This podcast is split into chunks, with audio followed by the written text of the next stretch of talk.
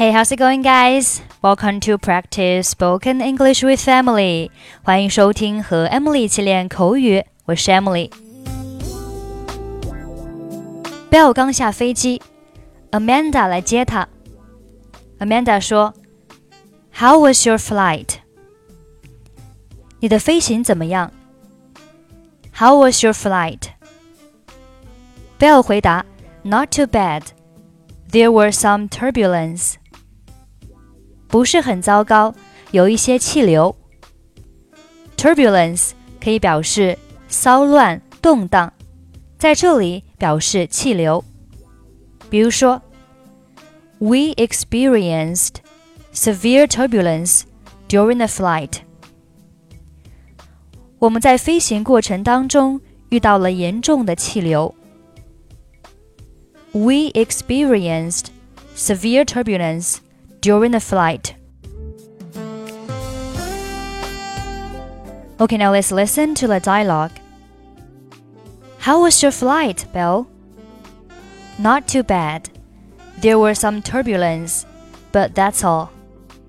Oh, Turbulence is one of my biggest nightmares. Really? Really, I have to hold someone's hand. If you're sitting alone, do you hold your own hand? Of course not. I'll call over the flight attendant. That figures. Did you have a nice meal on board? No, the flight was less than two hours so they only gave us some peanuts and water. Peanuts and water? I guess you're flying Elephant Airlines. Haha. If you're hungry, we can stop for breakfast somewhere. That would be great, if it's not too much trouble. Not at all. I know a great place nearby. They make the best breakfast in the whole world.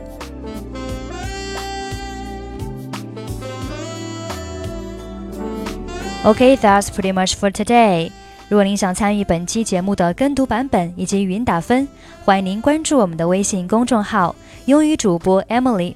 在公众号里回复“节目”两个字就可以加入。